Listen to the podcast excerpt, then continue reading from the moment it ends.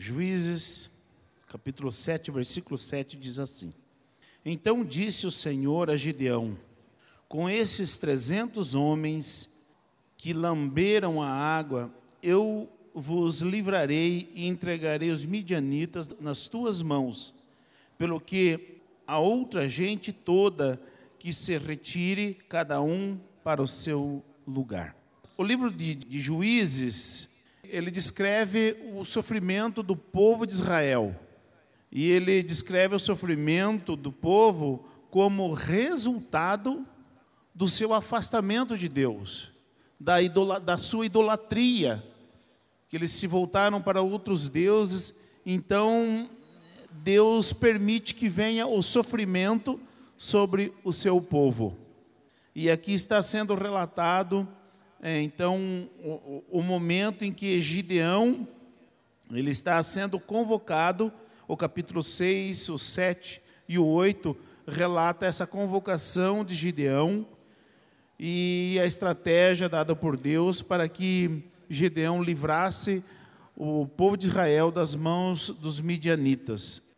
Também o livro ele, ele descreve aqui a história dos 15 juízes que lideraram o povo de Deus, sendo que Gideão foi o quarto. E quando Gideão liderou, já havia cerca de oito anos de opressão dos midianitas. E os midianitas ele, eles eram eles eram cruéis, porque eles esperavam o tempo da colheita para saquear o povo e levava todo o seu mantimento, levava gado, né? levava tudo que eles tinham justamente na época da colheita. Então foi nesse contexto que Deus, então, é, o anjo do Senhor aparece ali a Gideão, quando ele estava lá no lagar, malhando trigo, quer dizer, as escondidas, porque o povo medianita é, poderia vir saqueá-lo. Então o anjo do Senhor aparece a Gideão, comissiona Gideão para esta tarefa. Então, e dá a primeira tarefa a Gideão. E qual foi essa primeira tarefa de Gideão? Foi destruir os altares a Baal. E o, e o Gideão, então, temeu, porque ele conhecia a incredulidade e ele conhecia a idolatria deste povo. Então o que, ele fez? Ele foi à noite e destruiu os altares. Destruindo os altares, aconteceu exatamente como ele previa. O povo se revoltou contra ele e queria matá-lo. Então o seu pai precisou intervir e aplacou a ira do povo com a seguinte palavra: fez, ó, se Baal fosse Deus mesmo, ele teria se defendido, né? E Gideão não teria conseguido destruir seus altares. Então foi com essa palavra que Joás, seu pai, conseguiu aplacar a ira do povo para não se voltarem contra Gideão. E assim então começou a liderança de Gideão frente ao povo de Deus. E foram cerca de 40 anos de liderança de Gideão à frente do povo de Israel. Eu quero falar um pouquinho aqui a respeito do que aconteceu então a partir deste ato de Gideão. Então, no texto a gente vê que Deus usou Gideão e seus soldados, mas a glória foi dele. Deus não era contra Gideão ter um grande exército. O que Deus queria era ensinar o povo e o seu exército que eles precisariam confiar em Deus e lançar nas mãos de Deus toda a sua confiança. Deus ele queria usar do exército somente os corajosos. E eram 32 mil soldados que Gideão tinha. E quando eh, Deus mandou provar então esses, esses soldados, 22 mil não foram aprovados por Deus. O exército dos midianitas era um exército numeroso, que diz que, é, que era como areia do mar. Se a gente for ver no, no, no versículo 12, diz que era como areia do mar. Então, 32 mil já era pouco. 22 mil vai embora. Gideão fica só com 10 mil. Mas Deus diz ainda: é muita gente, Gideão. Desce lá no, no, no ribeiro e, e testa eles. E Gideão testou e só 300 foram aprovados por Deus. E se fosse eu, e se fosse você? Prestes a uma guerra mortal, diante de um exército muito numeroso. Estima-se, os estudiosos estimam-se que era cerca de 130, mais de 135 mil soldados medianitas. O que você faria com 300 soldados? O que você faria com 300 homens para lutar uma guerra de vida ou morte contra um exército desse? Então, Deus ele estava querendo usar os melhores, os corajosos. E sabe por que Deus não te usa mais, Deus não me usa mais na sua obra, e muitas vezes nós somos desejosos para que Deus nos use mais na sua obra. Você sabe por que, que Deus não nos usa mais do que tem nos usado? Porque nós somos covardes. Nós falamos só que confiamos em Deus, mas na verdade nós não confiamos. Nós confiamos no nosso exército. E muitas vezes o nosso exército é o nosso bolso poupudo, é a nossa melhor condição, é as, no, as circunstâncias em que nós vivemos, e nós muitas vezes dizemos que confiamos em Deus, mas confiamos mais nas nossas condições. Então é por isso que Deus não nos usa mais do que nós estamos sendo usados. Deus precisa de homens corajosos que enfrente a situação, ainda que pareça impossível. 300 homens contra um exército de 135 mil, é impossível. E o que, que é, é maravilhoso da gente ver no texto? Que Gedeão foi com 300 e voltou com os 300.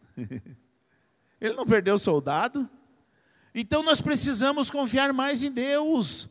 Nós somos servos do Senhor. Nós trabalhamos na sua obra, a obra é dele. Nós precisamos confiar mais no Senhor, a qual nós professamos a nossa fé. Então Deus, ele usou Gideão, mas a glória foi dele. Deus não divide a glória dele conosco. Muitas vezes também nós não somos usados porque nós gostamos de uma palminha, de um tapinha nas costas de reconhecimento. Nós fazemos muitas vezes coisas incríveis na obra de Deus, mas esperando reconhecimento. Então, como que Deus pode nos usar sendo que nós esperamos o reconhecimento? Não. A glória é somente dele, não é nossa, não.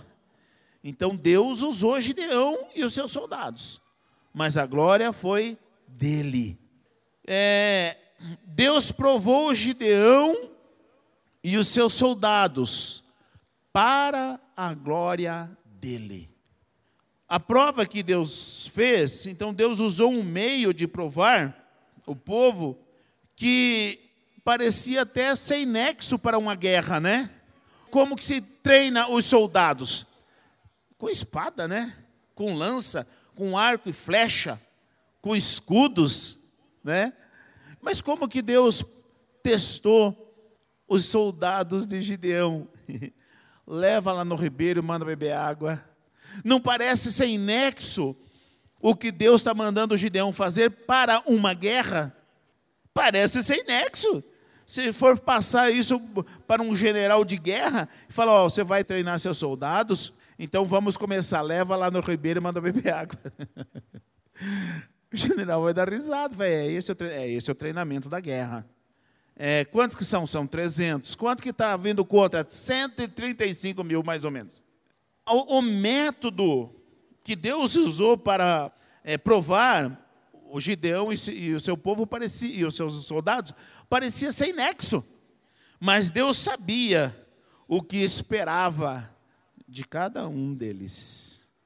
E muitas vezes nós é, nos recusamos em seguir as estratégias de Deus, porque elas parecem sem nexo. Parece que aquilo não cabe na, naquela situação. E nós então nos julgamos que temos uma estratégia melhor. E é aí o grande problema, irmãos. A obra é de Deus e precisa seguir as suas estratégias. Se nós estamos na obra de Deus tentando impor as nossas estratégias, nós vamos falhar. Nós vamos falhar. Então, uma estratégia de Deus é que precisa ser seguido. E, e, muitas vezes nós não seguimos porque nos falta a fé. E dizemos que cremos. Dizemos que cremos, sim, cremos em Deus, mas na hora de provar, nós falhamos. Outras vezes nos falta a coragem, porque 22 mil já desistiram de imediato. E normalmente a maioria que sai para a guerra não é corajoso. Nós precisamos saber disso, irmãos, que muitas vezes nem todas vão lutar a nossa guerra, muitas vezes nem o teu cônjuge, muitas vezes nem o teu filho vai lutar a guerra junto com você. Sabe por quê? Essa guerra é tua, mas é para a glória dele. Então não espere dos outros, não espere a maioria para que você vá à batalha. Vá você e Deus, creia, seja corajoso, lute a tua guerra porque ela é de Deus. E nós precisamos saber, então, que por mais que a estratégia que Deus nos deu seja contestável e até mesmo seja contestada, não vamos recuar, porque ela vem de Deus. Então nós precisamos confiar mais em Deus, precisamos ser mais corajosos e precisamos crer que a estratégia que Deus nos deu, ela é vitoriosa. Mas nós vemos também que foi Deus que deu a estratégia para Gideão, mas a vitória foi de Gideão. Foi Gideão que foi vitorioso. A glória é sempre para Deus, mas Deus nos dá o gostinho da vitória. E é importante a gente saber, porque muitas vezes a gente não entende é, é, muitas coisas, mas quando nos, Deus nos dá estratégia, a vitória é certa, irmãos. Ainda que pareça impossível. Se Deus usou Gideão e os seus soldados, mas a glória é dele, e ele provou os soldados e o Gideão para a glória dele, mas ele deu a estratégia, mas a vitória foi deles, de Gideão e o seu povo. Gideão ele precisou ser aqui muito corajoso para colocar em prática a estratégia que Deus lhe deu. Então, o teste dos seus soldados, tomando água, ir com 300 para uma guerra desse tamanho, não parecia muito. Gideão não parecia estar em, em boa sanidade mental para muitos. Deus disse para Gideão, porque Deus ele conhece o nosso coração e conhecia o coração de Gideão. Deus disse, Gideão, ó, vai lá ouvir o que o povo está dizendo, porque ele conhecia a aflição de Gideão. Vocês acham que, prestes à guerra, como que estava o coração de Gideão? Estava aflito. Então Deus diz, vai lá Gideão, ouvir os que os medianitas estão falando aqui, no versículo 12 ao 15, diz assim, ó. Os medianitas, os amalequitas e todos os povos do Oriente cobriram o vale como gafanhotos em multidão, e eram os seus camelos em multidão inumerável, como a areia que há na praia do mar. Chegando, pois, Gideão, eis que certo homem estava contando um sonho ao seu companheiro e disse: Tive um sonho, eis que um pão de cevada rodava contra o arraial dos midianitas e deu eh, de encontro à tenda do comandante, de maneira que esta caiu e se virou de cima para baixo e ficou assim estendida. Respondeu-lhe o companheiro e disse: não é isto outra coisa senão a espada de Gideão, filho de Uaz, homem israelita. Nas mãos dele entregou Deus os medianitas e todo o arraial. Tendo ouvido Gideão contar este sonho e o seu significado, adorou e tornou ao arraial de Israel e disse: Levantai-vos, porque o Senhor entregou o arraial dos medianitas nas vossas mãos. Gideão estava aflito. Os medos de Gideão era conhecido diante de Deus, mas não era conhecido pelo povo. Então Deus conhecia os medos de Gideão e diz: Vai lá ouvir. E quando ele chegou, ele ouviu. E aí ele falou: Glórias a Deus, adorou a Deus. Adorou a Deus e voltou para o arraial e disse: Vamos lá, que Deus já entregou em nossas mãos. Irmãos, Deus conhece os teus medos, Deus conhece as tuas limitações. Torne os teus medos conhecidos diante de Deus. Torne os teus medos conhecidos, mas diante de Deus. O que nós não podemos muitas vezes é torná-los conhecidos diante do povo. Eu não conto os meus medos para ninguém, nem para minha esposa. Não é porque eu não confio nela, não é porque eu desconfio de alguém, é porque eu faço isso diante de Deus. Eu tenho medos, mas eu torno eles conhecidos diante de Deus. E sempre Deus me traz, me dá estratégia. Deus permite com que eu veja a possibilidade da vitória.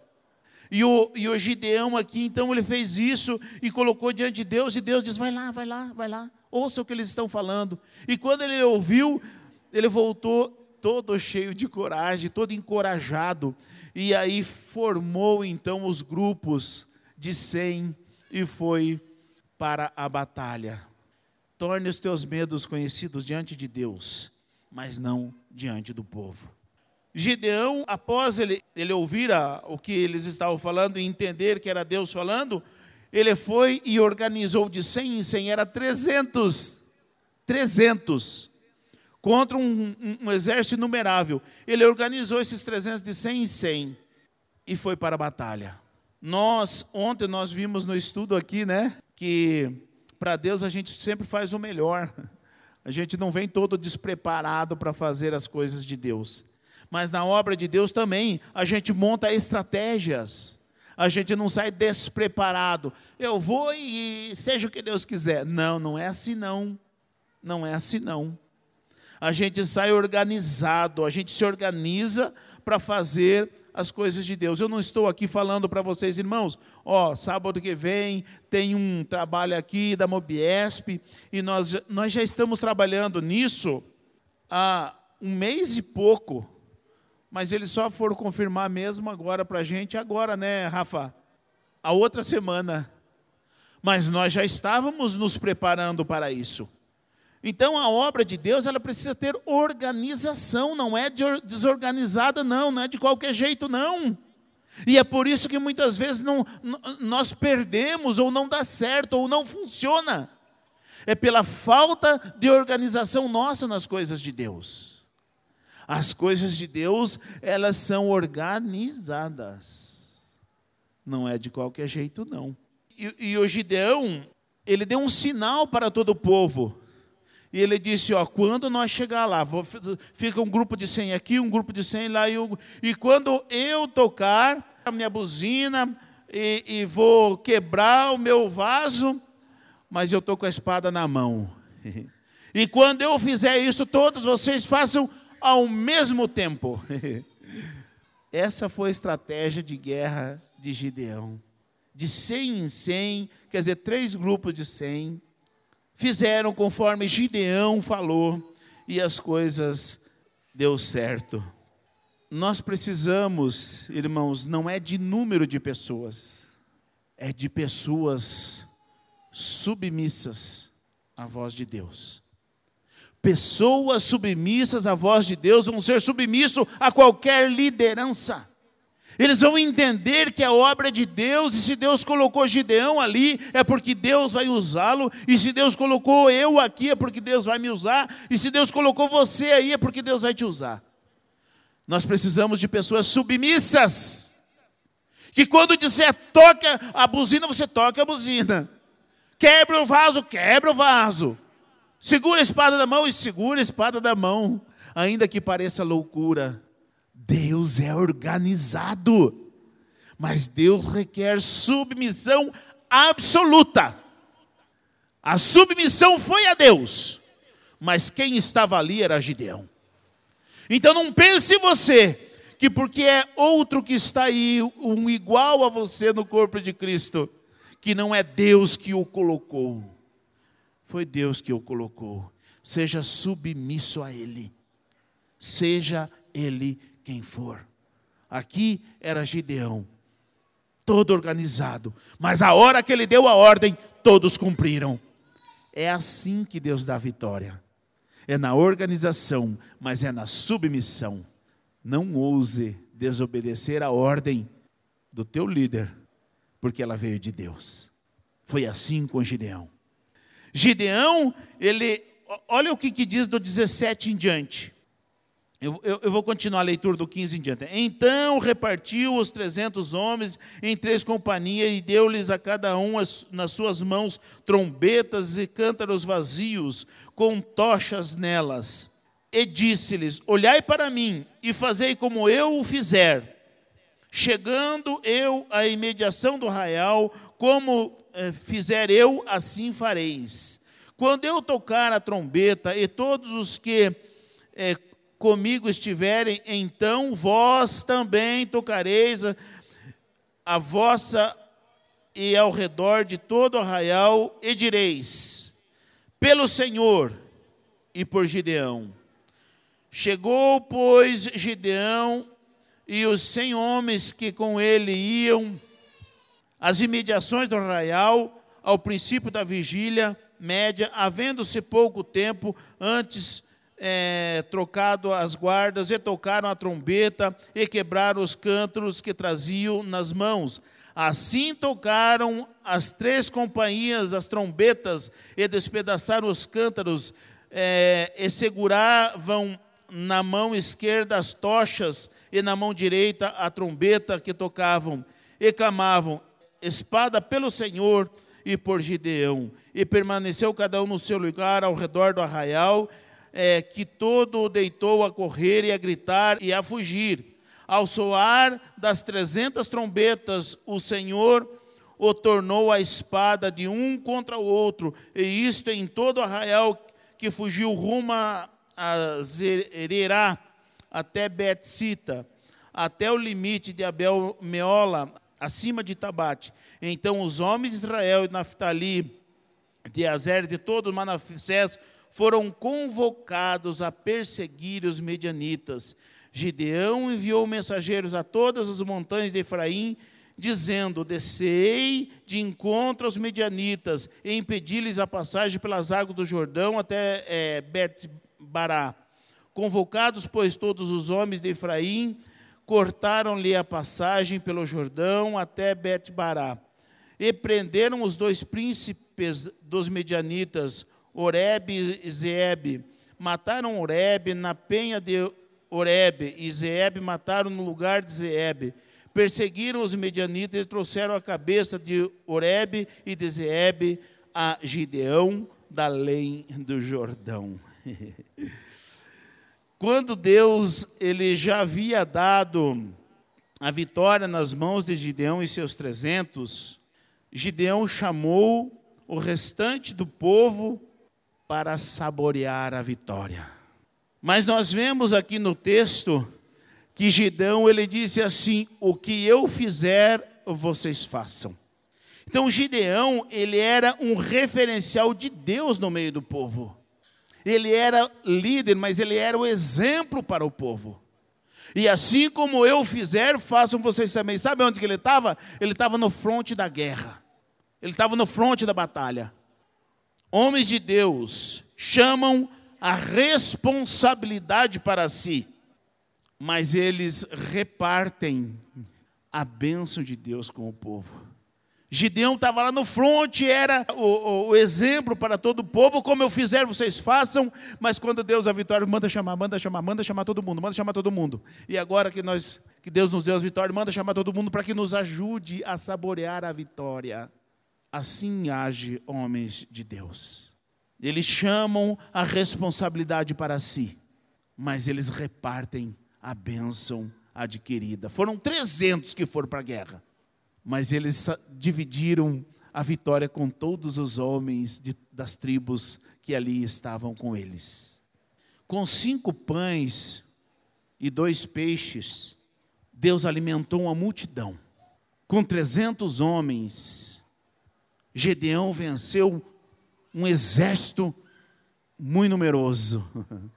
Irmãos, Deus ainda faz milagres. Nós cremos num Deus de milagres. Se a tua batalha está impossível hoje, coloque nas mãos de Deus. Siga as orientações de Deus. Aonde que estão as orientações de Deus? Estão aqui. Busque orientação com os pastores, com a liderança. Porque é em Deus que você precisa buscar a tua vitória não é no teu achismo, não é no que você pensa que dá certo, não é o que você está pensando em fazer. Busque em Deus na orientação da tua liderança.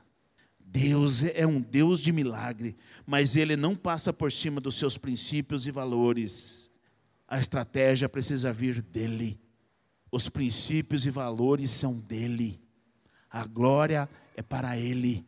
Ele tem prazer em nos dar vitória, mas faça conforme o Senhor te disser. Se a batalha está difícil, Deus tem estratégia para você. Se coloque nas mãos de Deus e deixa Deus direcionar essa tua batalha, porque a vitória logo ali na frente, ainda que pareça impossível. E não houve feridos nessa batalha. Não foi necessário a espada de Gideão. Deus fez um voltar contra o outro e a vitória foi dada nas mãos de Gideão. Que Deus nos ajude a entender que o Deus de milagre é o nosso Deus e é aquele que nos direciona na batalha. Que Deus nos abençoe.